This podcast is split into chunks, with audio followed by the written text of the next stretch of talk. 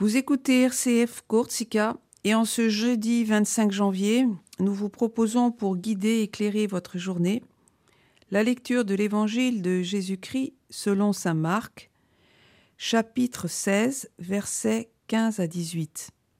Cette lecture sera suivie de la méditation du Père Pierre Piot.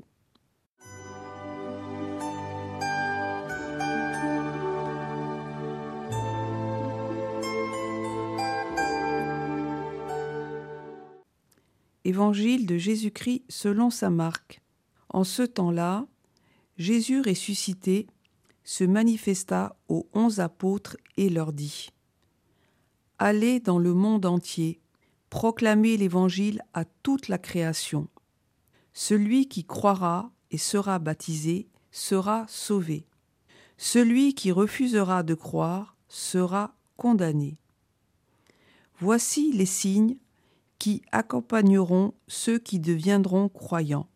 En mon nom, ils expulseront les démons, ils parleront en langue nouvelle, ils prendront des serpents dans leurs mains, et s'ils boivent un poison mortel, il ne leur fera pas de mal. Ils imposeront les mains aux malades, et les malades s'en trouveront bien.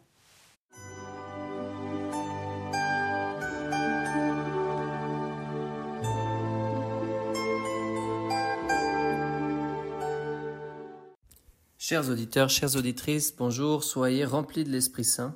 Le final de l'Évangile selon Saint Marc au chapitre 16 nous parle de la crédibilité finalement du message du Christ, et cela à travers trois thèmes, l'envoi en mission, le salut et les signes qu'accomplissent les disciples.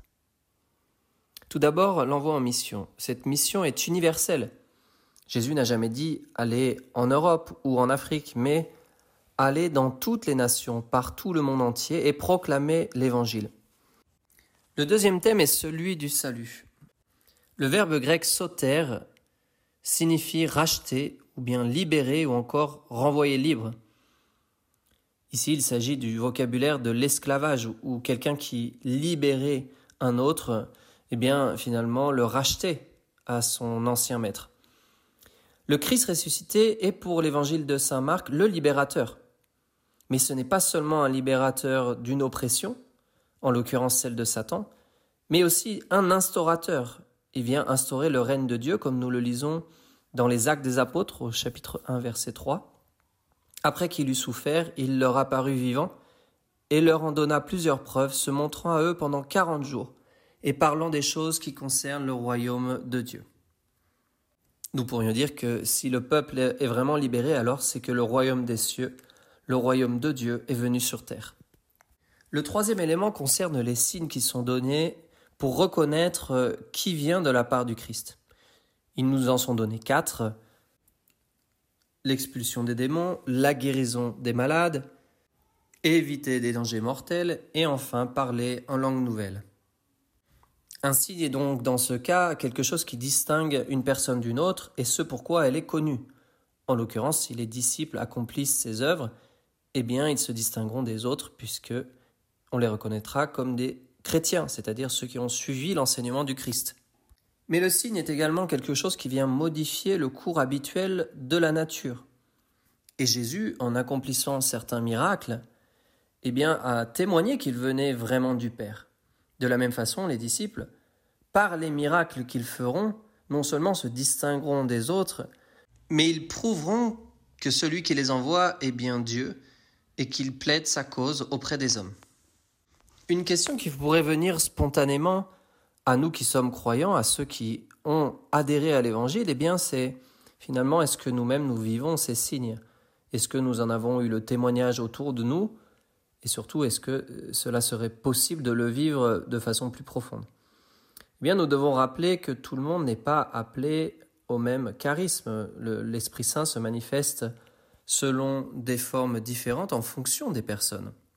Saint Paul, dans la lettre aux Corinthiens au chapitre 12, nous témoigne de la diversité de ses dons.